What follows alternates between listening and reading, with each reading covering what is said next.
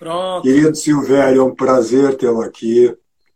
É uma alegria estar fazendo essa, essa conversa contigo. É, você, na verdade, foi assim, acho que o prim, primeiro poeta com quem eu tive contato via internet, né? E estava lá no início desse meu projeto aí de ficar gravando poemas, né? Que eu gravei durante um bom tempo diariamente. E você foi não só me estimulou nesse trabalho, mas me apoiou também. Eu lembro que uma vez eu te pedi, um, você me mandou uma série de poemas em PDF para eu poder gravar. Isso. Então, é uma alegria te receber nesse projeto aqui. Estou muito feliz com esse projeto, porque a gente já fez né, três lives, temos mais aí, é, mais duas, pelo menos, programadas, com o João Filho e com o Vladimir Saldanha. Hum. Então, Agora eu passo a palavra para ti, para você se apresentar. Provavelmente ah, muitas pessoas, algumas pessoas que estão aqui não te conhecem, então seja muito bem-vindo. Ah, pronto. Eu, para quem não me conhece, né? É, eu sou o Silvério Duque, é, baiano de Feira de Santana, embora eu esteja transmitido aqui perto de Salvador, estou aqui na cidade de Candeias, né? Onde eu moro com minha família, com minha esposa, minha sogra, duas gatas e, e minha filha, certo? Que é que dá, que é que dá o meu apoio técnico aqui, certo? É a que dá o meu apoio técnico. É, eu tenho 42 anos de idade, é, sou formado em letras vernáculas pela Universidade Estadual de Feira de Santana. É, acredito em Deus, sou músico de, de profissional desde os 12 anos de idade. Eu, eu não consigo pensar na minha vida sem música. Eu sou um apaixonado pela música de uma maneira geral. É... E tenho livros publicados, né? Ou seja, além daquelas publicações independentes que nós temos, né? Que nós fazemos sempre no início. As, algumas até a gente se arrepende depois de ter feito, mas é, além dessas duas publicações de início, eu tenho é, um livro chamado A Pele de Esaú, né, pela editora Via Literário. Tenho pela E Realizações, tenho Ciranda de Sombras, né, apresentação até de nosso amigo Gessé, que está aqui conosco. E tenho uma coletânea de poemas meus pela editora Mondrongo, de meu amigo Gustavo, né, esses, pelo menos esse aqui está comigo, aqui perto do Coração dos Malditos. Também sou responsável por uma antologia da poesia de Feira de Santana e região, publicado pela Mondrongo. E meu mais novo livro é justamente esse aqui, né? Fartura e Ossos, também publicado pela Mondrongo, livro novo, livro publicado ali no finalzinho é, do ano passado, a literatura a literatura faz parte da minha vida desde molecote, né? Foi lendo é, Padre Vieira, né? Acho que um contato assim que eu me lembro é, da de, de, assim da literatura ter me dado assim uma revelação, por assim dizer, porque antes eu era um apaixonado pelas ciências, acredite, né? Ou seja, eu cheguei a uma época da minha vida que eu não lia outra coisa que não fosse a, a, a, dentro da área das ciências. Aliás, a área que eu tenho uma paixão é, incrível, principalmente a parte da astronomia, da biologia, da botânica, é, o funcionamento do corpo humano, essas coisas todas.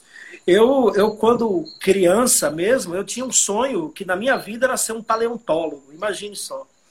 Ah, depois virei músico e, por fim, um professor e um poeta. Minha mãe, antes de morrer, dizia que nunca viu uma pessoa com tanto talento para não ganhar dinheiro.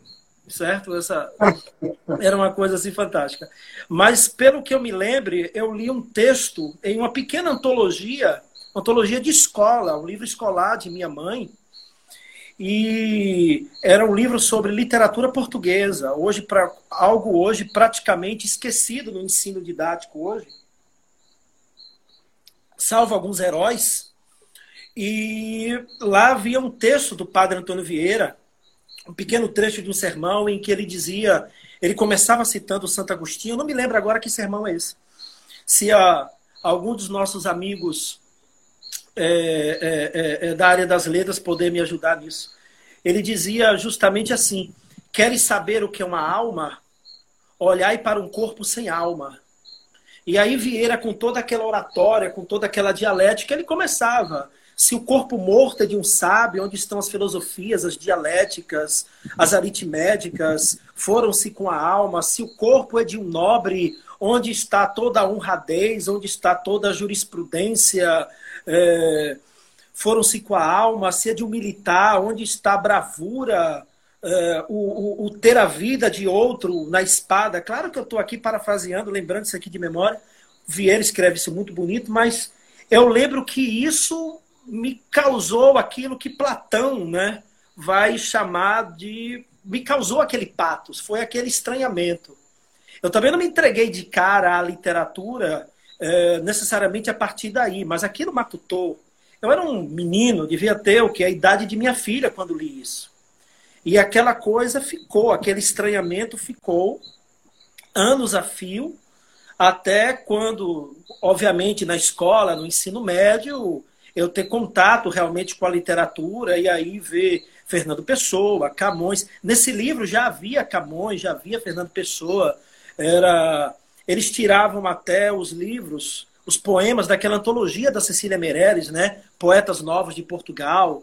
Ali, pela primeira vez, eu li Pessoa, pela primeira vez, eu li é, Mário de Sacarneiro, mas também tive contato com Camões, com Antero de Quental, com essa de Queiroz, tudo no livrinho didático. Mas foi esse texto do Vieira que, até hoje, é algo que me, sabe, me causa.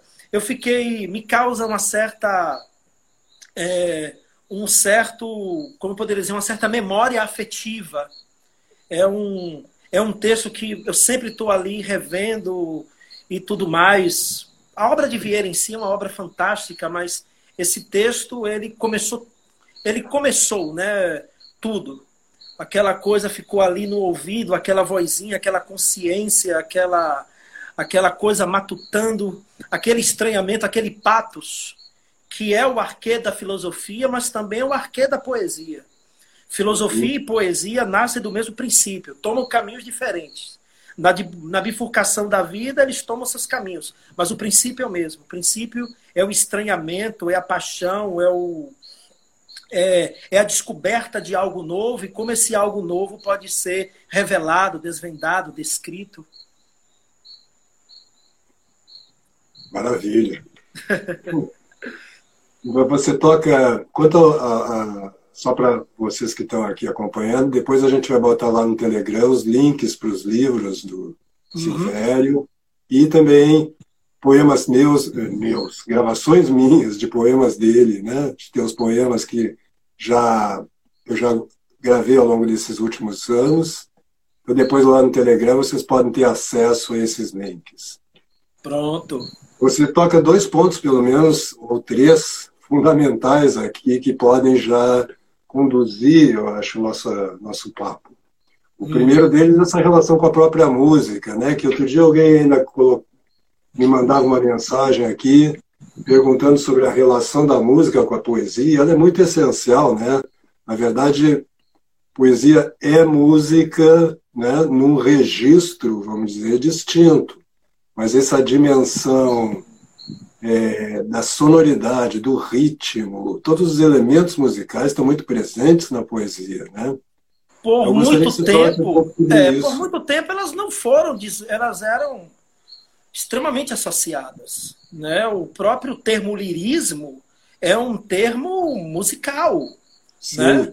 É, a lírica, né? O vem de lira é um conhecimento básico mas, além disso, ou seja, mas mesmo quando a música e a poesia resolveram cada um tomar o seu canto, a, a, a poesia, por assim dizer, teve que se reinventar e teve que criar sua própria musicalidade, teve que criar o seu próprio ritmo. Então, o, eu acho que o Fernando Pessoa estava completamente coberto de razão quando ele diz é, a poesia, a música que você faz com palavras. Uhum. Ou seja, uma, uma, uma, uma um, um poema que não consegue, digamos assim, não tem a sua musicalidade, ele é um poema fadado a muitos problemas. Ele precisa ter o seu ritmo, ele precisa ter, é, digamos assim, as suas sonoridades e tudo mais. Alguns movimentos, alguns poetas em si, souberam ouvir muito bem isso e, é, e colocaram essas coisas em um plano assim bem direto, né? Você pega, por exemplo, isso é fácil de se reconhecer num simbolismo, por exemplo, ou até em alguns movimentos pós-modernos. Mas você, se você olhar, por exemplo, a própria história do soneto, certo? É, se você olhar Camões, depois você passa aí para um outro grande mestre é, do sonetário de língua portuguesa, você pega um Bocage, você pega depois o Antero de Quental, passe para os poetas modernos de uma maneira geral. Faça isso no Brasil, faça isso em qualquer lugar. São os mesmos 14 versos, são os mesmos decassílabos, obviamente, mas o ritmo muda. A musicalidade é outra. Uh, e ela muda também com a época. A maneira de, de, de, de se ritmar um poema no século XVI é muito diferente se ritmar um poema agora no início do século XXI. Cada, cada um desses textos tem a sua própria música, tem o seu próprio caminhar, o seu próprio andamento. Um poeta que sabe é, ver isso, sabe escutar essa, sabe escutar isso, é um poeta que de, de mão cheia, não tenha dúvidas disso.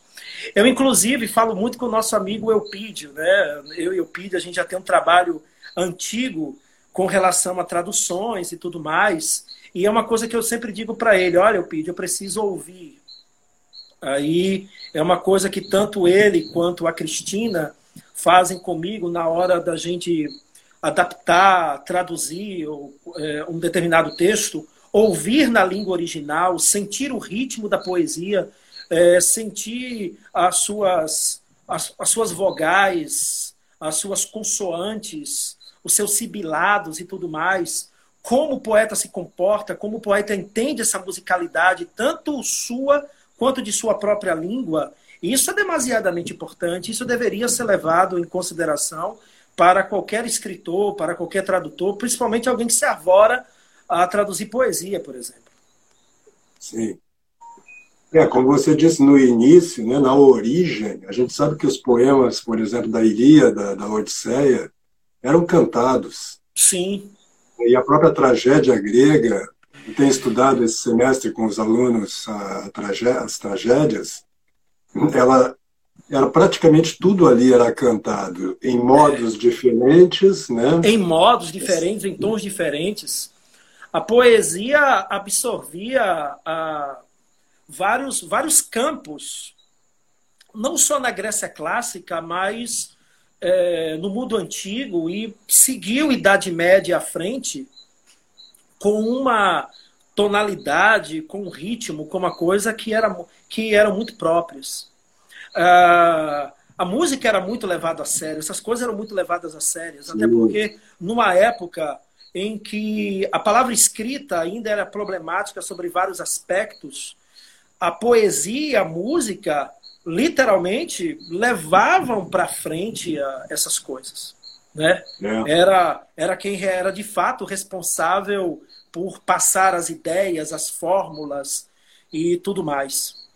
Quem não aprendeu com música, por exemplo?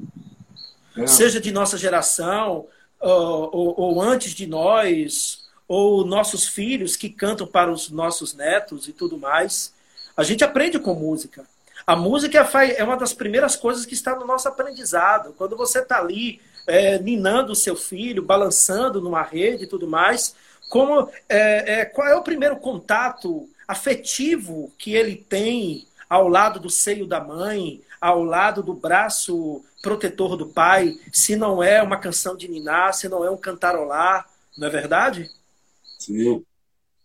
E nós perdemos muito isso hoje, né? Sim, é, perdemos muito.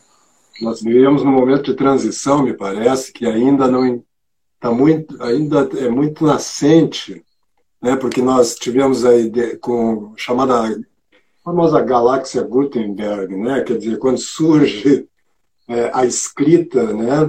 Num primeiro momento, é, e ela traz até hoje muitas vantagens no sentido de dar acesso, né? E de comunicar às pessoas à distância, né? É, os pensamentos, os próprios poemas, os romances, etc. Ao mesmo tempo, ela foi criando uma uma distância né, entre a palavra escrita e a palavra dita. Né? E isto se acentuou muito. Agora, com a internet, com os meios de, eh, eletrônicos, onde é fácil, né? nós estamos aqui conversando né, à distância, quase, né, numa relação, essa relação virtual hoje se tornou quase palpável né, devido à tecnologia, nós estamos numa nova, num novo momento em que talvez a gente possa superar isso, né? encontrar é, outros meios, vamos dizer assim, para recuperar a palavra falada, que é a palavra no sentido próprio. Né? Eu comentava outro dia, numa conversa também, e, e, já várias vezes andei falando sobre isso, que as pessoas hoje, hoje em dia confundem o sinal gráfico da palavra com a palavra propriamente dita. Né? Ou seja, a, a, é, a letra da palavra, a, a, letra em si, ela é morta. Né? Parece que houve problema de conexão aqui. Acho que travou lá com o Silvério. Vamos esperar um pouquinho, porque houve aqui um problema de conexão lá Alguém pode me informar se está. Ó, caiu. Silvério saiu.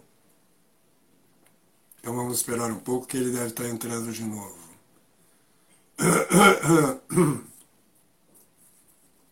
Alguém pode me informar aqui pelo chat, por favor, se continua a transmissão? Ah, tá, tá voltando aqui.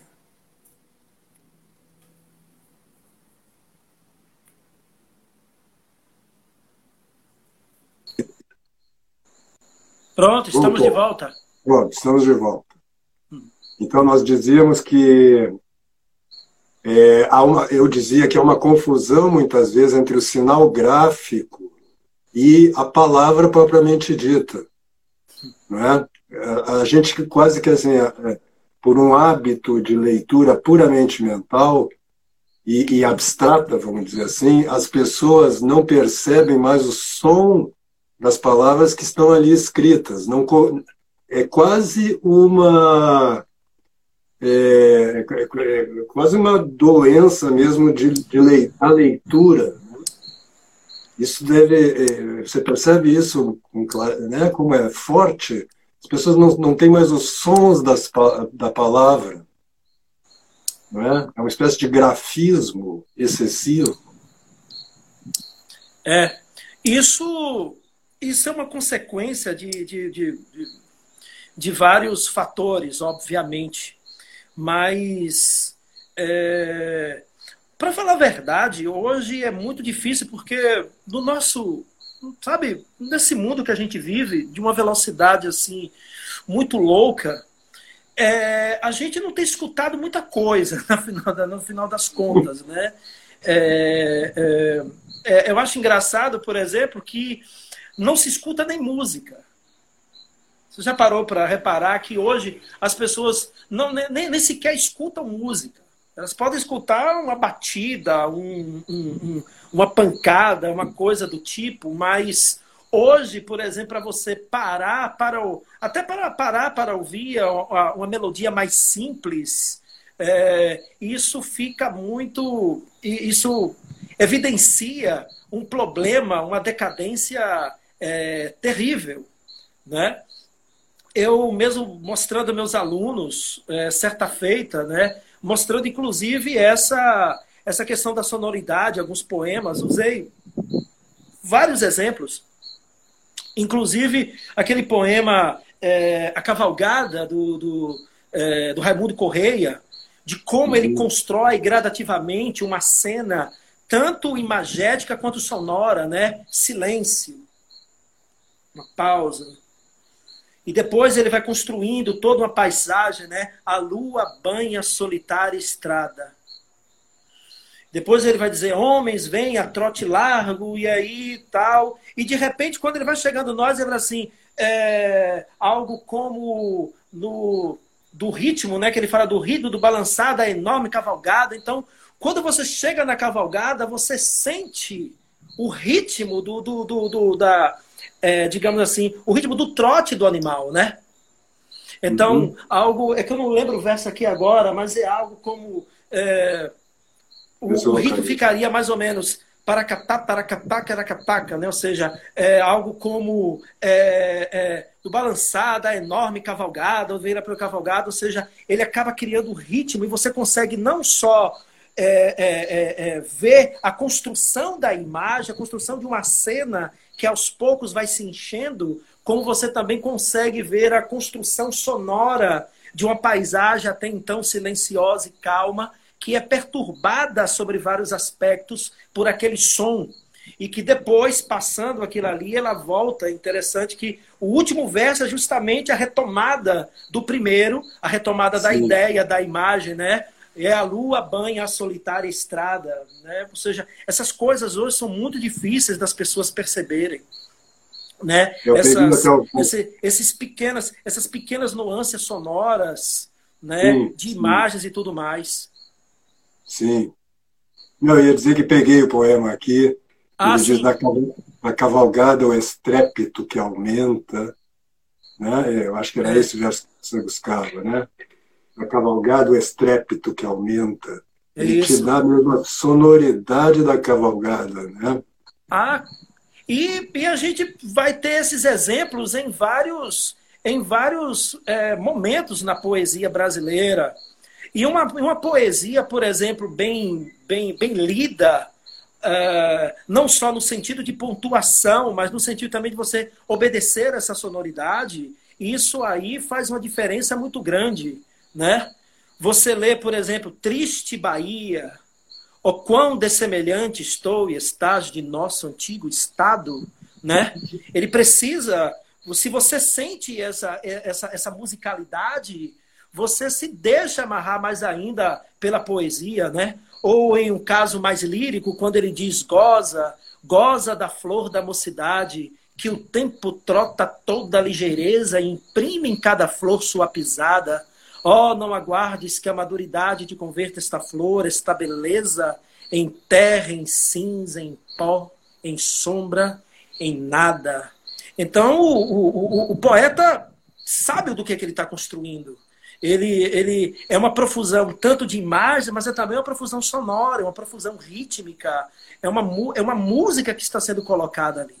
É como eu falei, ou seja, quando a música propriamente dita se separa da poesia, a poesia se reinventa. A música também se reinventa e a, e a poesia precisa reinventar. Ela precisa criar os seus tambores, precisa criar os seus trompetes, precisa criar os seus coros, e isso aí é, é demasiadamente importante. Ela tem que andar agora com suas próprias pernas, ela tem que inventar sua própria música. Você trabalha é, como professor também, né? Sim, professor de literatura, atualmente professor de literatura e história da arte.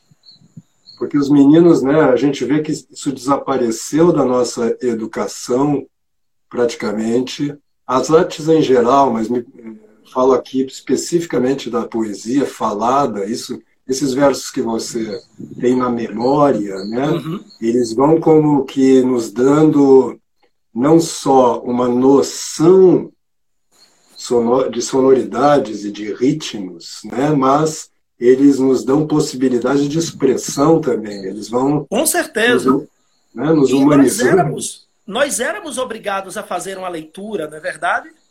Você Sim. ir para a frente da sala, a priori era um constrangimento terrível, mas com o tempo, aquilo ali era, era, era, uma, era uma excelente preparação para que você se colocasse diante das pessoas, soubesse falar, soubesse se expressar, soubesse encontrar o, o, o, tom exato de sua voz, os seus ritmos e tudo mais. Era terrível de primeira, mas quando você pega o gosto, você faz até questão de, né? Sim. Eu, eu como ainda sou, eu como sou um, um dinossauro, por assim Finalmente. Finalmente. Gente, tem algum capiroto aqui enchendo o saco. Porque Imagina. primeiro você primeiro travou aí, e aí eu aqui fiquei tentando conectar e não entrava.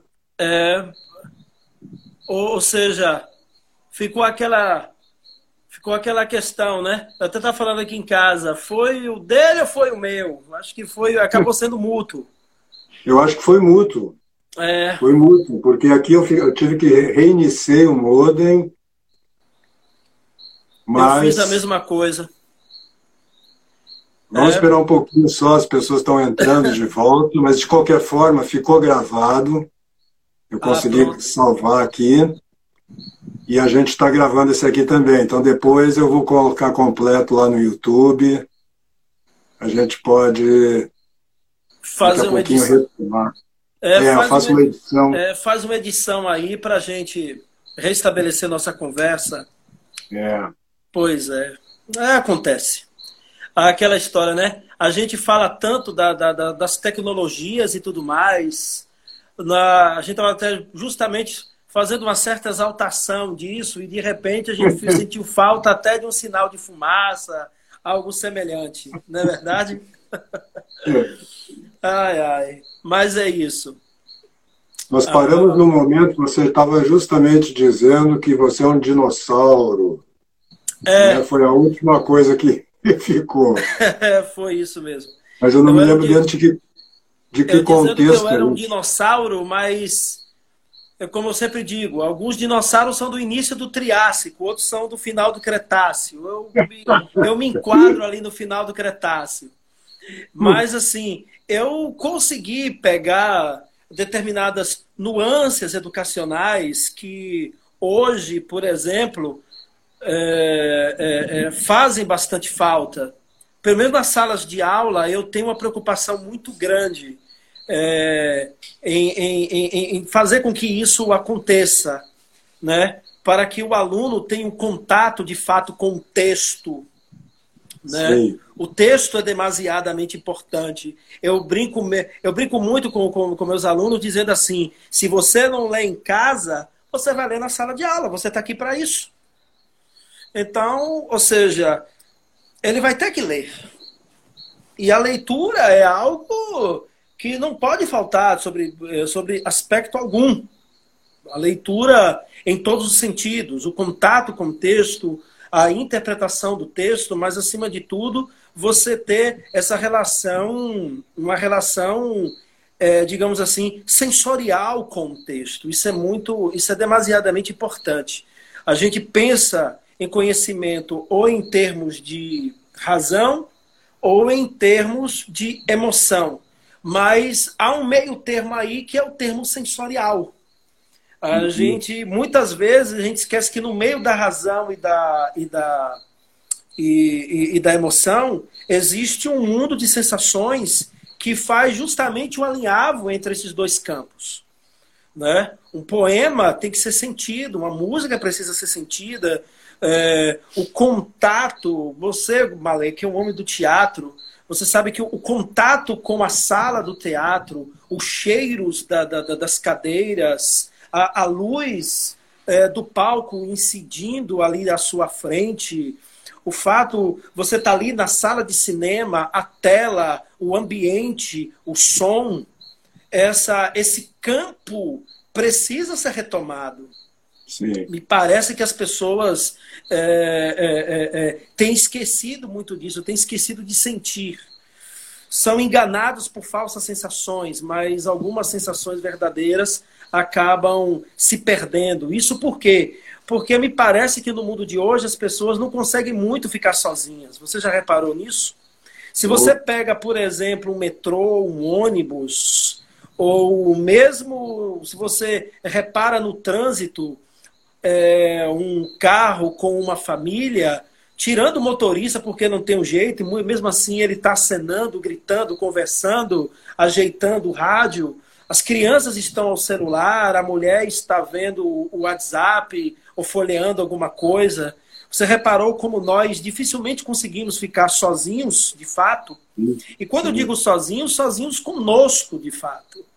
Aquela sensação, por exemplo, eu há pouco, eu estava até brincando com o pessoal, poxa, eu até aparei a barba para ficar menos feio durante, durante a live. Né? Então, por exemplo, é, são momentos assim que nessa vida que a gente vive, são pouquíssimos momentos que as pessoas, de uma maneira geral, têm para olharem para si, para estarem em silêncio, para terem contato de fato consigo mesmas.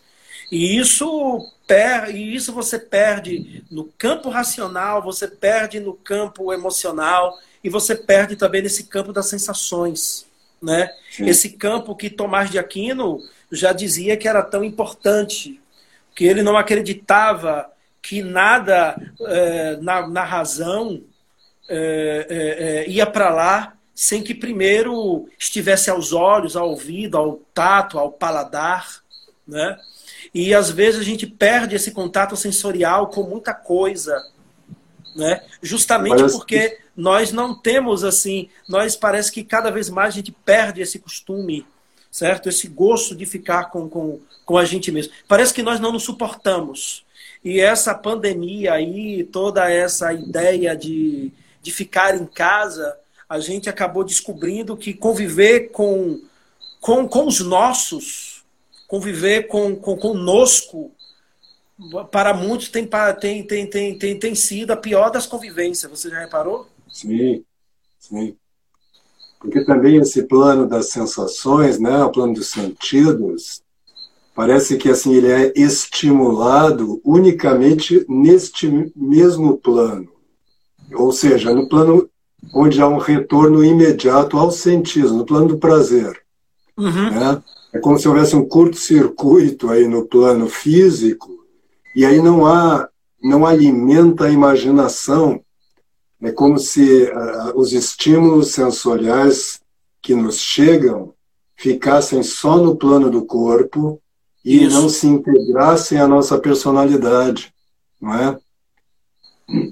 E, e, e portanto, isso elimina, isso torna tudo prosaico, é. pior sentido da palavra. Tudo, no pior sentido da dizer, palavra. Porque é, a gente acaba é, é, é, tendo uma relação com as coisas, é, muitas vezes apenas na casca. Sim. A maioria sim. das pessoas vai, infelizmente, vai ver é, o, o, o, mundo muito, pelo, muito pela, pela casca. Mas uma. A, quando a gente vê que determinados lugares onde determinadas, por assim dizer, instituições é, não sei se essa seria a melhor palavra, mas que seriam responsáveis para, para que a gente tenha essa, é, esse, essa visão, né? essa maneira de sentir, acaba sendo justamente onde essas coisas começam a ser podadas. Né? É, é. é, é muito complicado. É aquilo que a gente estava falando uh, uh, um pouco antes, né? Como está se perdendo, até mesmo minar uma criança, né? Uhum. As pessoas, por exemplo, me parecem que não, não, não, não, não lembram nenhuma canção de Ninar. Ou, ou tem que recorrer ao YouTube, a galinha pintadinha. Não que isso não, não, não, não, não seja ruim de todo, mas mostra, por exemplo, uma, uma total falta é, de, de uma bagagem. Uma bagagem Sim. histórica, uma bagagem emocional, uma bagagem moral, uma bagagem cultural, lírica, que, que só, só nos faz, é, faz com que nos tornemos cada vez mais vazios, por assim dizer. Né? É verdade. Isso está essencialmente ligado à educação, né? É, é, aí que, vamos dizer, esse projeto é, dos poderosos deste mundo, enfim, é, tá mais centrado, né? desconectando desconexão lá na primeira infância, né, entre o sentido, vamos dizer, entre a própria a forma das coisas e a sua dimensão física. Você fica só nesse plano físico, né, pensando e se porque nossa a nossa alma, no sentido de psiquismo, ela é um universo, é? mas na maioria de, dos nossos contemporâneos, esse universo está fragmentado, né? está como que foi como que implodido, de maneira que as, as imagens, os sons, as palavras, tudo que está na nossa memória não tem articulação entre si, né? Então as pessoas vivem num plano da diversão, no sentido próprio da palavra, né? E aí, claro, numa situação como essa que a gente está vivendo, né, é, elas se defrontam exatamente com esse uma espécie de caos psíquico no qual elas estão vivendo e que a própria ordem física numa situação na situação normal é, vamos dizer assegura uma certa estabilidade né então é triste porque acaba mostrando que o apoio que as pessoas encontram para ter uma, um certo equilíbrio depende do seu entorno puramente material. É, a, a, a realidade é sempre aquilo que nos é mostrado. Platão já ensinava isso hum, hum. centenas de anos antes de Cristo, por exemplo. Né?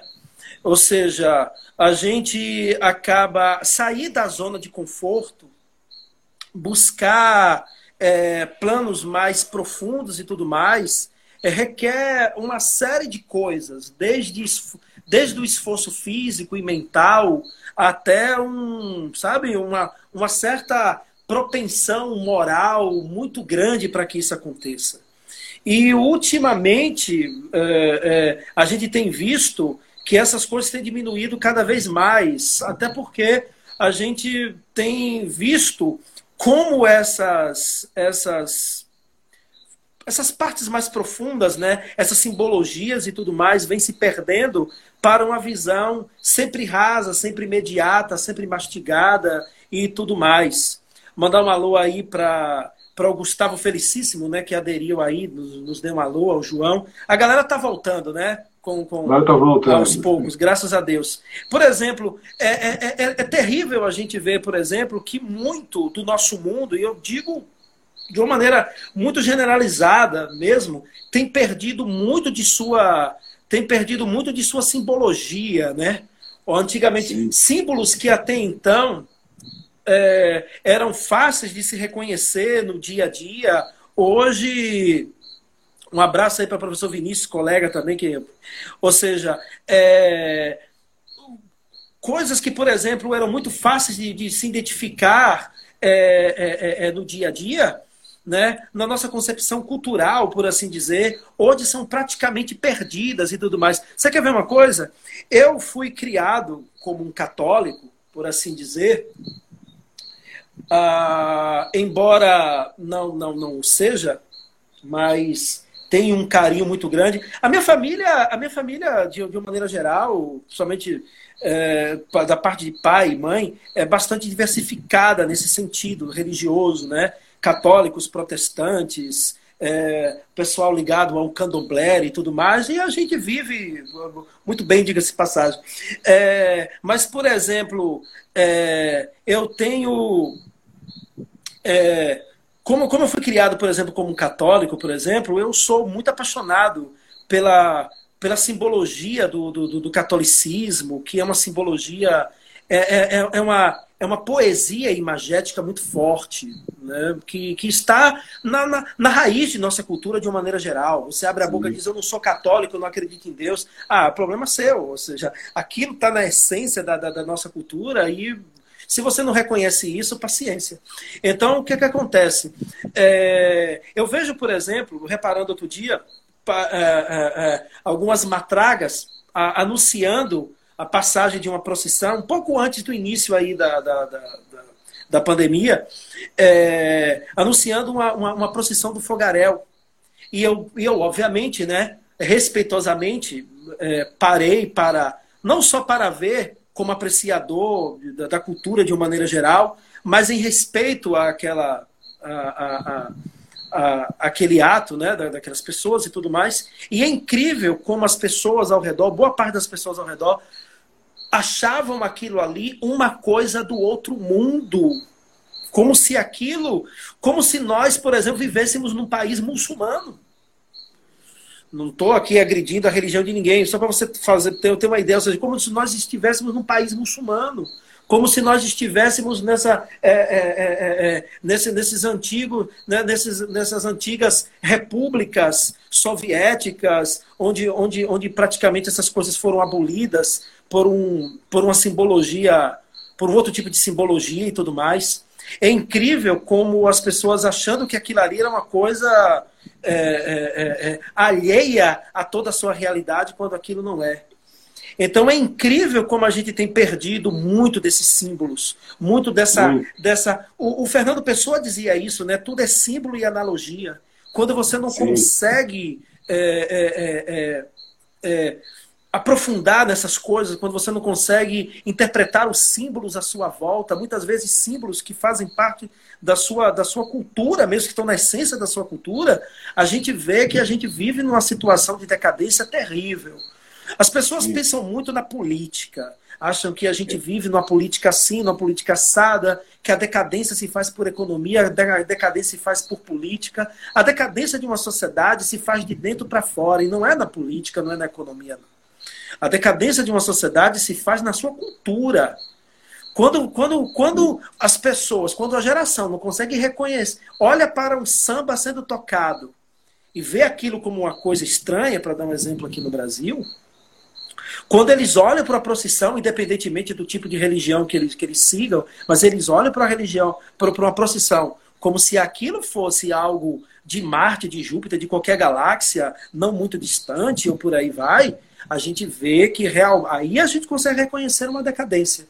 Porque a Sim. decadência se fa, de fato se faz na cultura. A decadência de fato faz quando a nossa arte é decadente, quando a nossa música está decadente, quando você não consegue mais reconhecer uma melodia, quando você não consegue ir além de uma metáfora simples, quando você não consegue ir além, é, é, é, quando você não consegue interpretar sequer uma cena de novela, perdoe para quem gosta, mas eu acho uma coisa muito mastigada, a gente reconhece. Ah, isso sim é uma, é, é uma decadência. O, o, o, o, aquele que escreveu aquela História da Humanidade, né? Will Duran. Will Duran ia concordar comigo. Ele tá, o João Filho está dizendo aí para mim que eu sou rap e não sambista aqui por causa do gorro, né? E que aqui tá, tá, tá meio friozinho e eu não tava, eu não tava achando meu, meus bonés, nenhum boné aqui a, a, e se eu tirar aqui por causa da luz, a careca vai ficar muito iluminada, então eu tenho que é... isso aí então... de fato é, é muito é, grave, porque dentro da própria igreja isso aconteceu, né? Quer dizer, esse racionalismo excessivo, este apoio puramente na razão raciocinante, vamos chamar Sim. assim, né? que entrou dentro da própria igreja, por vários motivos que aqui a gente não precisa analisar, a, é, foi tirando os, própria, os próprios símbolos dos templos, as traduções da Bíblia, elas vêm decaindo ano a ano. Nós não temos mais, é, é, porque elas, em vez de manter a dimensão poética do original, elas tentam traduzir isto racionalmente. Então, elas tentam explicar o símbolo no dentro do próprio símbolo. Isso não é possível. Isso é horrível. Você está matando o símbolo. Você está matando o símbolo. Primeiro você está tá assinando um atestado de burrice. E depois Sim. você está matando o símbolo fazendo isso. Certo? Claro.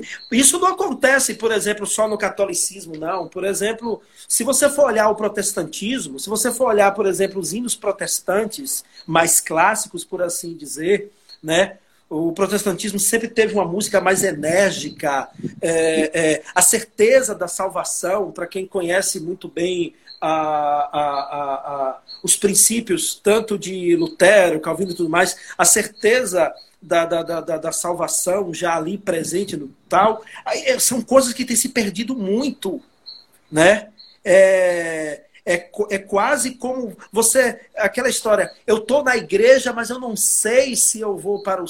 Eu digo assim, eu não sei se, se, se poderei ser salvo, ou, ou, coisa do tipo. Aí você olha assim e diz assim, poxa, então por que, que você está aí? É, é, é, é, espírita tendo medo de fantasma? é, é cristão é, duvidando da salvação, duvidando da ressurreição e tudo mais, ou então é, interpretando o símbolo de uma maneira muito direta, por exemplo, né? É, é, é Moisés e Deus caminhava ao lado de Moisés. Eu acho, eu acho como, como o Bernardo Souto falou na é, acho que foi o Bernardo Souto que falou na, na última live Sim. e fica parecendo que o pessoal, pô, será que vocês acham mesmo que, que, que que Deus se materializa ali e fica ali do lado de Moisés caminhando. Ou seja, você não entende que aquilo ali, aquele caminhar do lado, é, é, é, é, um, é um Deus que faz presente no coração de uma pessoa, isso, aquilo, outro, tudo mais. E a Bíblia tem uma dimensão poética muito grande.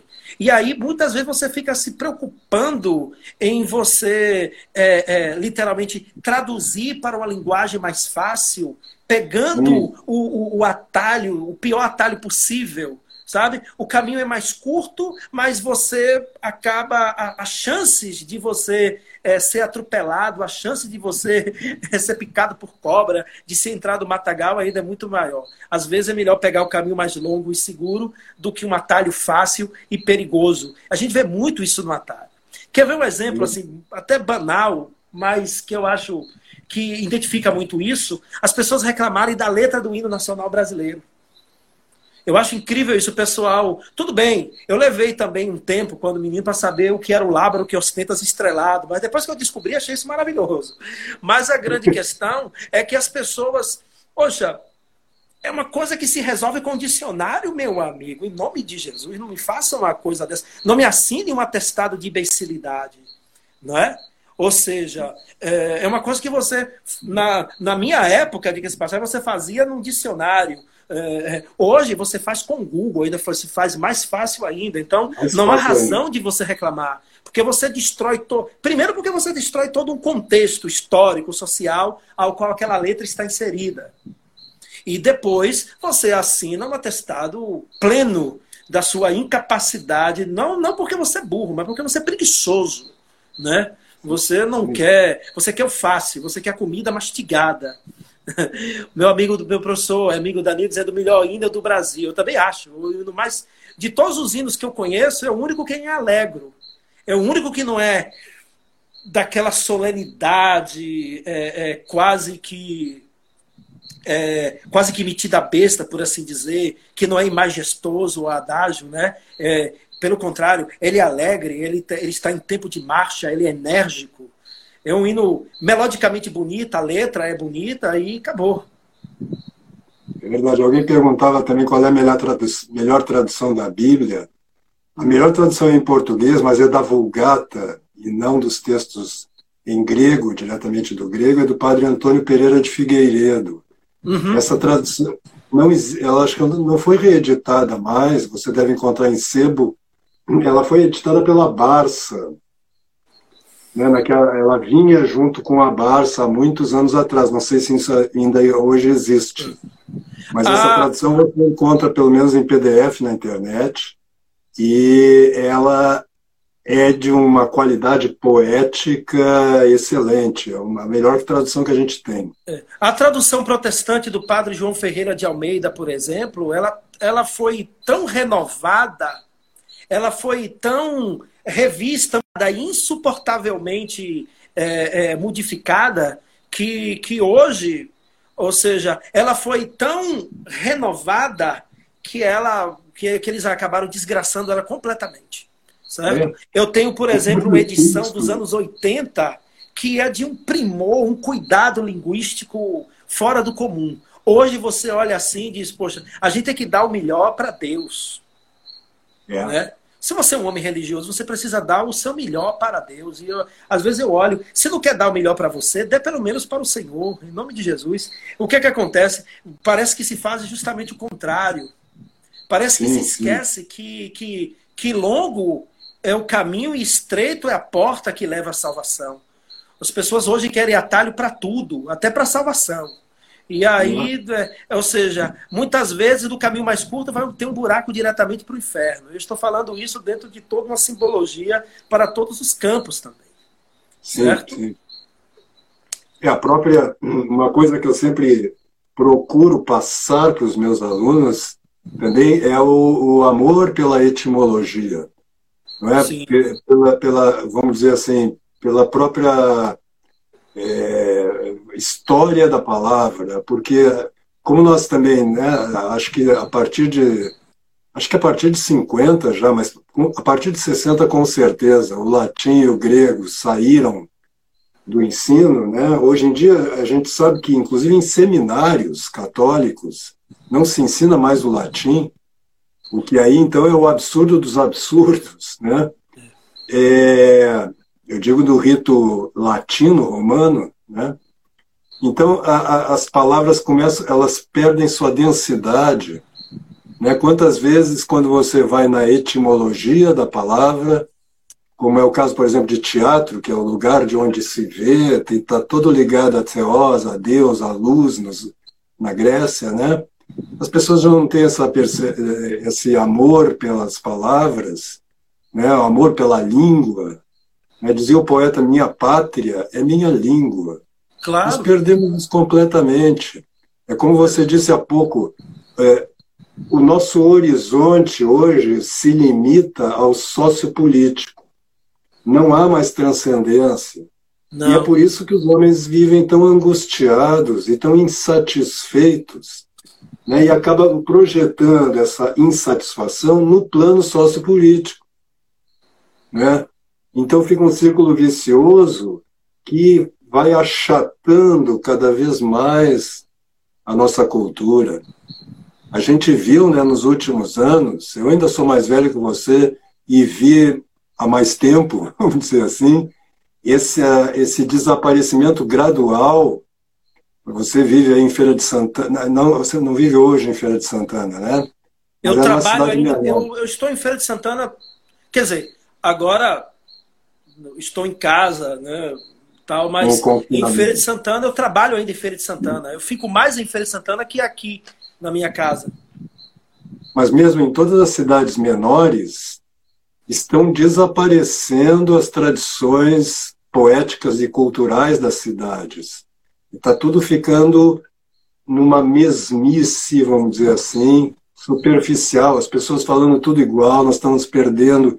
Eu vejo que os meninos já não têm a memória das canções populares da sua própria região. É. Acho que aí no Nordeste isso é um pouco melhor. Não, mas ainda aqui assim... ainda você encontra, é, mas, mas, mas, se perde. Você talvez a coisa seja menos é, intensa, mas se perde. Por exemplo, Feira de Santana é uma cidade, por exemplo, que se orgulha muito é, da de sua tradição sertaneja, é, entre outras coisas, tal. Mas, por exemplo, e aí eu falo até com, com, com certa dor no coração e até com, por motivo até de denúncia. Parece, por exemplo, que coisas como o IFAM, entre outras coisas, não existem em Feira de Santana. Aqui, por exemplo, as pessoas destroem é, uma casa do século XIX sem a menor cerimônia. Se você tem uma ideia, aqui há pouco tempo destruíram um, um antigo casarão que, uh, entre outras coisas, além de ter sido de um dos mais antigos donatários da cidade, quando ela ainda era uma era a vila de Nossa Senhora de Santana, aquelas coisas todas lá no final do século XIX, ela ela ainda ostentava uma placa em que deixando bem claro que durante um determinado período é, de visitação, ela abrigou o imperador Dom Pedro II em visita em Feira de Santana, então, em tal época, em tais dias de 1800 e tanto. E sem cerimônia nenhuma, essa, cidade, essa, essa casa foi transformada em um. É, foi transformada, por exemplo, em um estacionamento. Ou foi uma loja de, de, é, de roupas de qualidade duvidosa, ou coisa do tipo. Ou seja, aqui na minha cidade, a, a, memória é agredida de uma forma absurda. Você, uh, quem, quem, você chega, por exemplo, você anda pela, pelas ruas de Itália, de Espanha, de Portugal. Se você for um bom observador, não faltam placas, pedras de centenas de anos indicando: olha, nessa casa aconteceu isso, morou tal pessoa, aquela coisa toda. Ali, por exemplo, numa praça de um bairro onde minha mãe morava, em Feira, um bairro famoso, um bairro tradicional, havia uh, uma praça com várias placas indicando diferentes reformas que foram feitas assim ao longo de um cinco, de, de meio século.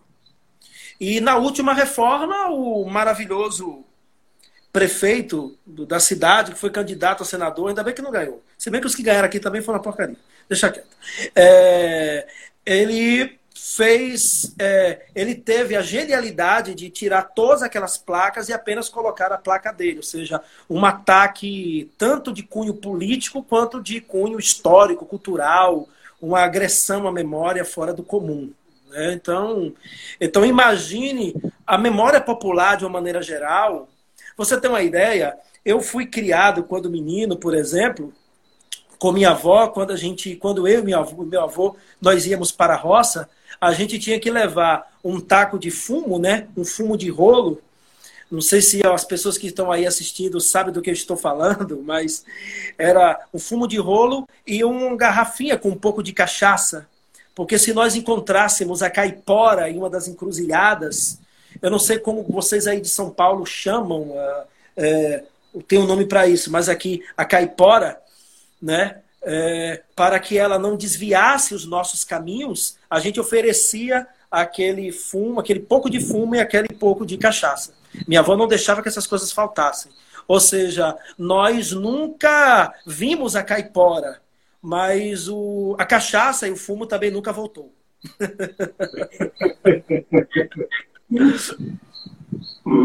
É, isso aí, isso aí é, tem acontecido no, não, não só no Brasil, mas é, em outros países parece que a coisa é um pouco melhor ainda. Uhum. Mas nós não temos amor pelo nosso passado. Não, então, não temos é, não. Não adianta falar que o Brasil é um país do futuro se esse futuro não está alicerçado numa história. Esse futuro é abstrato, não é? Então acaba assim, ó, São, eu, eu sou de Porto Alegre, né? Eu sou gaúcho, mas estou em São Paulo há muitos anos. Agora eu estou no interior, graças a Deus. Mas eu morei muitos anos na cidade de São Paulo. Nas últimas décadas, foi, ela foi destruída, não sobraram quase nada dos edifícios tradicionais. Né? Tem ainda o pátio do colégio, que ainda é preservado, mas pouquíssima coisa sobrou né? Houve aquele na década de 70 né? e 80 a construção de muitos viadutos, o famoso Minhocão, que destruiu uma região toda da cidade, onde não se pode morar do lado né? por causa do barulho, enfim, aqueles prédios antigos ali se tornaram quase que assim favelas de cimento. Né? E isto é generalizado. Enquanto a gente você falou uma coisa muito importante no início da conversa, né, que é não adianta a gente tentar eh, de forma muito imediatista, né, melhorar a nossa cultura no sentido mais imediato, a nossa sociedade, sem que se seja restaurada o seja restaurado o plano da cultura. Né? Nós temos que retomar o caminho. É como se houvesse aí 50 anos de um, é, um, de um abismo né? Você, que é preciso recuperar, é preciso que nós de novo é, falemos a nossa língua, né? falemos poeticamente, redescobramos um senso artístico e poético que o brasileiro tem eu gosto muito da, da, da, música popular brasileira ali produzida na década de 40, 50. Nós temos poemas ali que hoje o homem normal, o homem médio, sequer compreende. E aquilo era tocado no rádio. Né?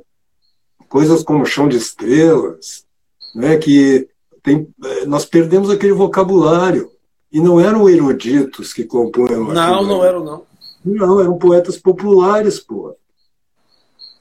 Havia, havia porque, é, como, como João Filho tá, colocou ali, né, havia uma preocupação.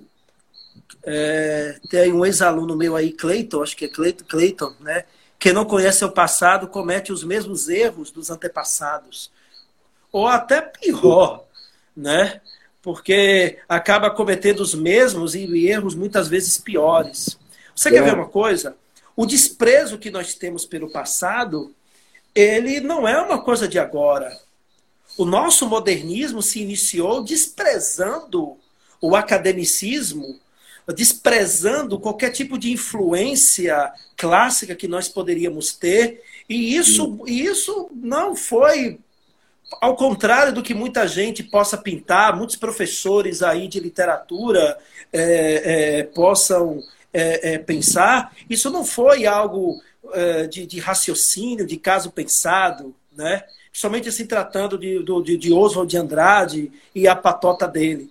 Isso era pelo simples fato de que eles não tinham o, uma compreensão mais aprofundada do que de fato era a arte brasileira e de tudo mais.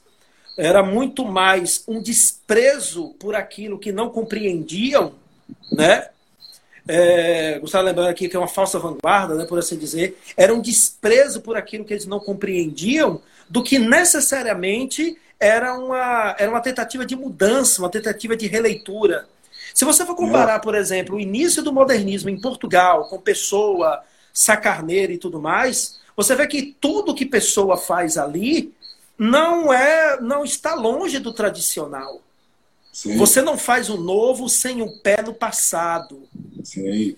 Não vá me dizer que Picasso é totalmente, por exemplo, é totalmente inovador. Se você fizer isso, você vai pagar um mico diante de quem realmente compreende aquilo ali. Né? Sim. Da, da, da, da, das leis da frontalidade egípcia até a arte barroca espanhola, os quadros de Picasso estão carregados de tudo isso. Só que ele faz a maneira dele. É, Drummond compreendeu isso mais tarde, e mais do que ninguém, ali na primeira fase do modernismo, Manuel Bandeira.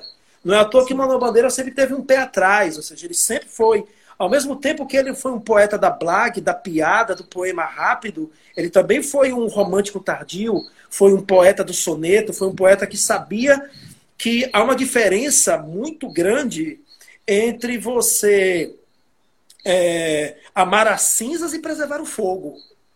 Não é? Sim. Então, ser um conservador não é, não é gostar de cinzas. É, é, é, é você não querer que a, que a verdadeira chama se apague. E aí o que, que acontece? É, isso vai ser compreendido num determinado momento. Quando todo aquele fulgor vanguardista é abandonado, a, e, e, na verdade, ele começa a morrer por si só.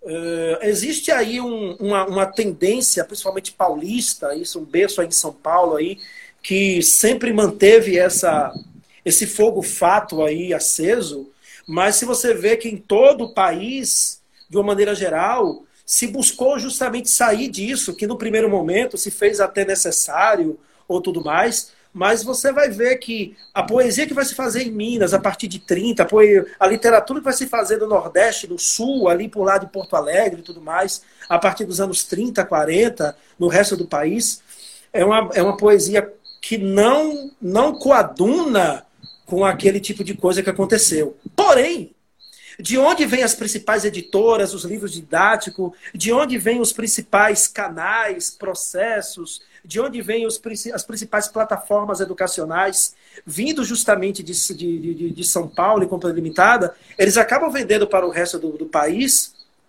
é, por exemplo, uma, uma ideia, digamos assim, muito romantizada de algo que diga que na sua essência, inclusive desprezava certos romantismos, que é você colocar, é. por exemplo, a vanguarda paulista como se fosse o, é, é, o verdadeiro baluarte, a Semana de Arte Moderna, por exemplo, como se fosse uh, o verdadeiro alicerce do modernismo do Brasil, desprezando, inclusive, artistas que não só participaram de 22, como Anitta Mafaldi, mas que vieram de, de outras é, de outras manifestações, tal, um pouco antes, e que ajudaram a, a, fundar o modernismo do país. A ideia de que a geração de 22 foi o, o pilar fundamental do modernismo do Brasil é só para quem não lê. Se você pega o Euclides da Cunha, se você vai ler Augusto dos Anjos, se você vai ler o Monteiro Lobato, se você vai ler o Lima Barreto, você vai ver que nada que os paulistas alardearam, os paulistas de 22, principalmente aquela turminha lá do Oswald, alardearam como se fosse a descoberta da pólvora por parte deles, na verdade já estava em Lima Barreto, já estava nos últimos realistas, estava aí Machado de Assis e foi trabalhado muito melhor por, por uma geração que veio depois dele, diga-se passagem certo? Então, se você vê, o, o, o, a própria poesia foi uma poesia que durante muito tempo no Brasil começou desprezando, desprezando a tradição, desprezando o passado, querendo se sustentar é, é, é, em um espaço vazio. E, claro, teve gente que percebeu isso rápido. Gilberto Freire, Drummond, Manuel Bandeira, se saíram logo desse pessoal. Mas tem muita gente que ainda vai nessa onda, tem muita gente que vai nessa ideia. Eu lhe digo uma coisa, por experiência própria, tanto como professor, quanto poeta, por gente que conhece esse pessoal todo.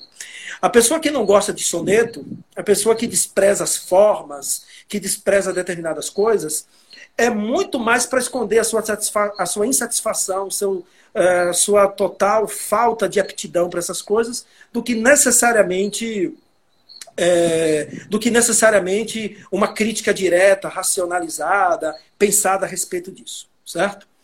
Claro, a gente também, eu não vou fazer, eu não vou virar aqui o arauto da arte é, é, da arte conservadora ou tudo mais, até porque eu acho que no Brasil essas, essas, esses paradoxos políticos sociais destroem tudo. Por exemplo, a esquerda não consegue ver nada além da vanguarda. Boa parte da direita, ou seja, é, é, clama por uma arte clássica, por uma arte erudita, por uma arte profunda, que eles sequer de fato entendem. Se você é. apertar uns, uns arautos aí da, da, da, do conservadorismo, eles não sabem a diferença de um soneto e de um cordel e querem pousar de, de, de, de do, do, do, dos guetes da, da Tupiniquins por aqui.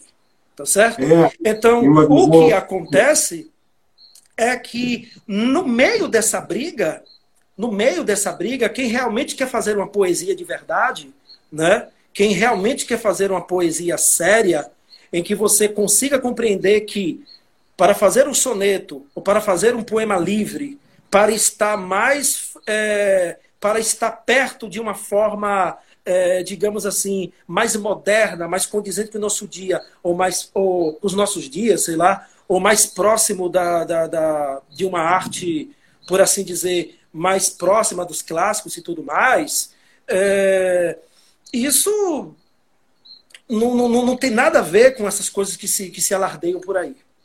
Entendeu? Sem dúvida alguma. Inclusive, essa ideia é, da semana de 22, ali, desse modernismo, que rompeu, vamos dizer, com Portugal, né, com a língua portuguesa, com a tradição da língua portuguesa, como uma, uma espécie de rebeldia, ela, na verdade, estava imitando as vanguardas, especialmente francesas ali. Né? Só que lá, é, esse eu acho que é um problema que a gente precisa dis discutir por um lado e resolver por um outro, e eh, começar a resolver, que é a catástrofe que gerou a, esses movimentos da, da primeira metade do século, as vanguardas, porque eles ali, eu sempre cito um texto do Arthur que dizia: é preciso queimar as obras de arte. E eu digo, claro, mas você já as absorveu todas, aí você pode se dar o luxo de queimar. E claro. as gerações que vêm depois? Não é? Então se começou a imitar isso sem ter, na verdade, o que destruir. Né? Tem um texto do Nelson que ele fala sobre a língua portuguesa e também ele diz isso no final. Nós estamos recém construindo a nossa língua, então nós vamos negar o quê? Nós vamos destruir o quê? Nós não temos esse cabedal de tradição por trás para né, fazer uma ruptura tão radical como essas vanguardas fizeram, e que morreu alguns anos depois. Então, isso se. É preciso não ter essa ilusão de que, destruindo o passado, é que nós vamos fazer o novo. É o contrário disso. É, como você dizia há pouco. Só o fato de serem vanguardas, elas já nascem, é, elas já nascem, por exemplo, é, quase que é, numa tentativa frustrada de se livrarem, por exemplo, da, do crivo do tempo. Sim. Mas As, as, a, algumas vanguardas, justamente por não terem é, um conteúdo suficiente para se alicerçar, elas têm uma vida muito curta. Mas se você for olhar, por exemplo, as vanguardas mais radicais, no sentido formal, mas ao mesmo tempo muito bem alicerçadas com o passado, como foram o expressionismo, o surrealismo e mesmo o fovismo e o cubismo, elas nos influenciam até hoje. E nos sentimos até, de certa forma, confortáveis com elas. Por quê? Sim. Porque elas não eram destruidoras, elas eram reformuladoras. Elas viam o passado e o presente por uma, outro, por uma outra óptica. Mas não adianta. Você vai passar pelo crivo do tempo, você vai passar pelo crivo é, da cultura e ou você se eterniza ou você se junta ao, a, a, a, a lama e bosta de tudo aquilo que vai morrer e se deteriorar com o tempo.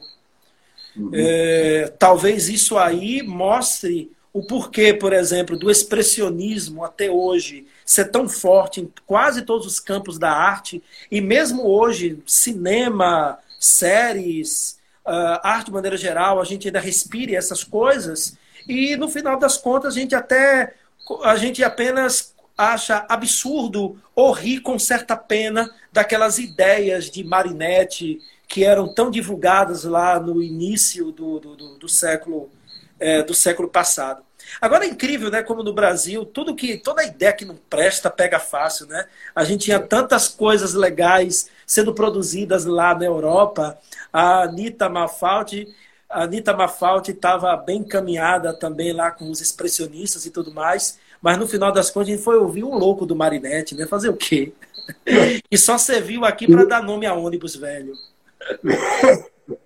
Eu sempre brinco que o Caminha foi profético quando ele disse nesta terra tudo dá.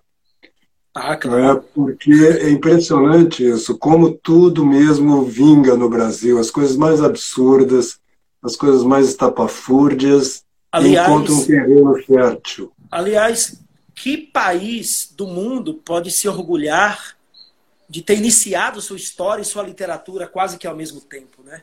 Com aquela belíssima carta. Sim, sim. É, o Felicíssimo está dizendo, velhinho, você não vai dizer os poeminhas, não? A gente está sendo cobrado. O João Filho, inclusive, me cobrou aqui. Então, deixa eu fazer uma propaganda aqui, já claro. do, do, livro novo, né? Do Fartura e Ossos, pela editora Mondrongo, né? Esse livro, esse livro foi um livro que eu fiz para comemorar literalmente os meus 40 anos, né? Ele é uma espécie de é, autocrítica, poeticamente falando, uma análise dos meus primeiros 40 anos de vida, não só como poeta, mas como pessoa. Quando eu cheguei, quando eu vi que os 40 anos se aproximavam, eu disse assim, pô, agora vamos tomar vergonha na cara e, e vamos ver o que a gente vai fazer da vida. E eu tive, eu tive o eu tive mudanças assim muito radicais, desde desde, por exemplo, mudar o meu estilo de vida, estilo alimentar e tudo mais, perder, perder quase 20 quilos, né?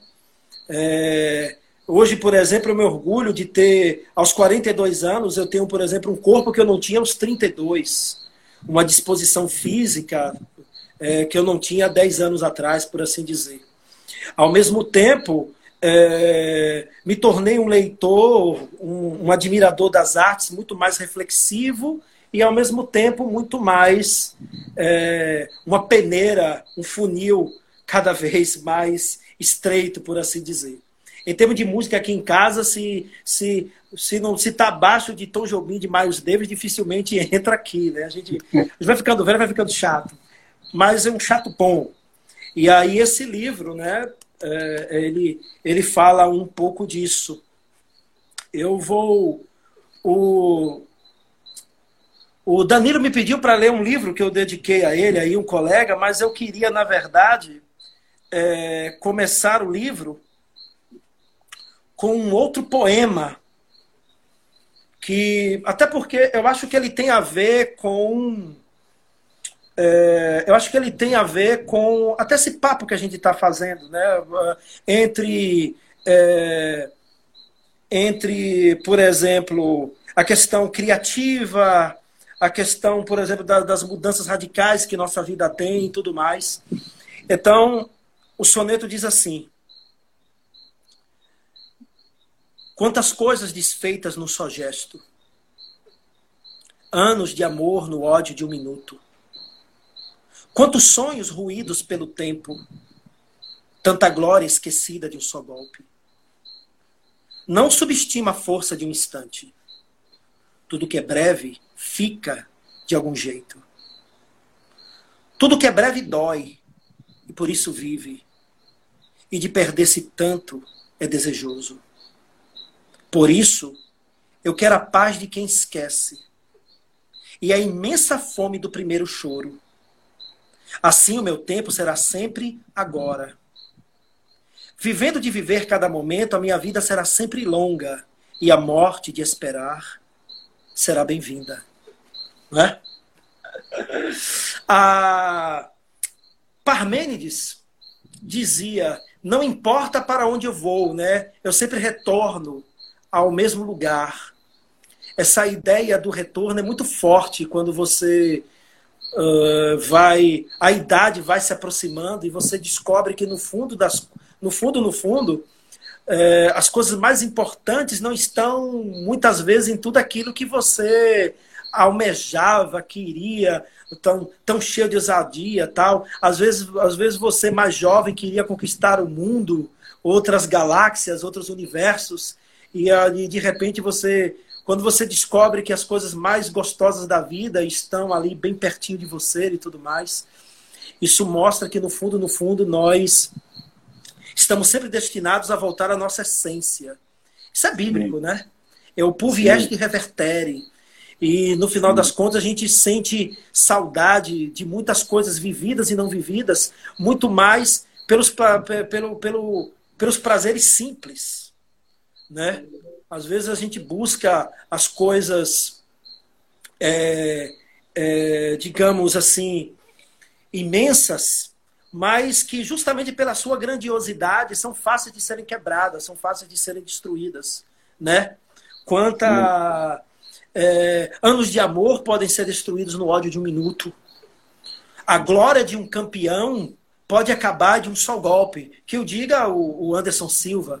Aliás, eu sempre defendo que aquele, aquela perna foi quebrada porque o chute foi bem dado. Quem faz artes marciais sabe, sabe, sabe disso, vai saber do que eu estou falando. Então, o que, que acontece? É, esse, esse eterno retornar, né? que Nietzsche catou lá em Parmênides, Schopenhauer e Nietzsche cataram lá em Parmênides. A gente sempre volta do lugar onde a gente está. E a gente descobre que. E a gente pode descobrir que é, as coisas mais gostosas, as coisas mais essenciais estão muito mais perto de nós do que a gente imagina. Né? E é justamente esse mundo louco é, vai é, tá aí para mostrar isso. Eu sempre gosto de pensar que as coisas é, não nunca se fazem à toa. Você pode é, aprender com tudo. Como a gente, como muitas pessoas, é incrível você descobrir, por exemplo, que muitas pessoas não estão conseguindo suportar os próprios filhos em casa. Algo que, por exemplo, se resolvia há 30 anos, né, lá, lá, lá final dos anos 80. É como, incrível como os pais estão descobrindo que têm filhos, descobrindo é, que têm pais. É. Né? Então, se nós não tirarmos lições a respeito de todas essas coisas, a gente vai tirar o quê? As né? pessoas estão descobrindo também que nós morremos Né? Pois é. As pessoas descobrem, estão descobrindo que nós morremos, que a morte é iminente, que a, a morte, é iminente e inevitável. Estão redescobrindo o, uma coisa que os barrocos entendiam tanto, né? É, carpe diem, né? Sim. Memento mori, né? Tempus fugit, vita brevis. Então, Sim. essa ideia de que a, a morte ela é inevitável e que ela é iminente, ela precisa ser resgatada. E por que porque precisa ser resgatada? A gente não, a gente não pode ficar na ilusão de, de, de, de uma eternidade boba, certo? A gente vive, de, de, de certa forma, a gente, a gente vive bem quando nós lembramos de que nós morremos. Sabe qual é uma leitura que eu fiz muito durante essa pandemia e precisava fazer? Foi. É... Tem um poeminha sobre a morte? Tem. Aí o Gustavo perguntando. Sabe o que eu leio muito? É Marco Aurélio. Marco Aurélio me acompanhou boa parte aí dessa, dessa loucura toda, né? E Marco Aurélio, ele, ele, ele, ele é incrível. Ele diz assim, não existe melhor incentivo do que três palavras: você vai morrer. O pessoal fala: pode jogar os, os livros de, de autoajuda fora, pode jogar aquelas besteiras que o Cortella escreve, aquelas coisas todas. Joga isso aí tudo fora. Vai ler Marco Aurélio, pô, vai ler o que presta. Vai, lembra dessas três palavras: você vai morrer. Quando você lembra você... dessas três palavras, aí você você não vai querer ficar com sua, é, é, com sua bunda é, esquentando uma cadeira, um sofá, e você passando o feed do, do, Instagram do Facebook por meia hora, né? Você citava tá no início o, você citava no início o padre Antônio Vieira, também tem o Sermão da Quarta-feira de Cinzas, que é um, de uma beleza excepcional. Ah, né? aquilo é fantástico, aquilo é fantástico. E ele precisa, precisa e ele fala disso, né? É, você, você, inclusive, fez uma gravação dele. Eu, eu fiz uma gravação há muito tempo atrás. É. é eu leio para os meus alunos, eles ficam loucos com isso. Ele diz assim: vive-se uma vida é, que passa como se essa fosse eterna, e pensa-se numa vida eterna como se essa passasse, né? Ou seja, é, é, é, é isso é, é, é, uma loucura, olhando pelo lado lógico, isso é uma grande, é uma grande loucura e que a gente hoje. Agora, por que, que isso acontece? Porque nós perdemos essa espiritualidade, nós perdemos esses Sim. símbolos. Eles foram substituídos por símbolos vazios, terríveis. Sim. Você não tem mais consciência, você tem. É, você tem o quê? Você tem id, você tem superego, não é mais a voz de Deus que fala ao seu ouvido. Agora é uma psique de alguma, de, de seja lá o que for. A gente tem perdido essas essências. Danilo está dizendo aqui, a ciência evoluiu em funeral em funeral. Eu sempre costumo dizer que ciência e religião são falam da mesma coisa. As pessoas, às vezes, os meus alunos perguntam, Silvério, o que é que está certo? A evolução ou o criacionismo? Eu sempre digo os dois. Cada um à sua maneira. Cada um à sua maneira ver o mundo e o interpreta. E no final das contas, você precisa ver é, é, como que cada um desses é, é, trabalha em sua vida. O problema é quando nós temos um e nós não experimentamos o outro. Ou por achar que aquele é tão certo e tão eficaz que a gente despreza aquela outra coisa a fazer. Para que coisa pior na nossa existência, na nossa vida, por exemplo, do que a gente ter uma crítica literária que 99,999% é marxista? Um, um, um, sistema um sistema filosófico fuleiro, usar uma palavra bem baiana, um sistema filosófico fuleiro, que é paupérrimo de psicologia e não tem nenhuma metafísica. Tu acha que pode interpretar a arte egípcia antiga? Você não, acha que vai interpretar a, a, a, os símbolos de uma igreja gótica? Ou seja,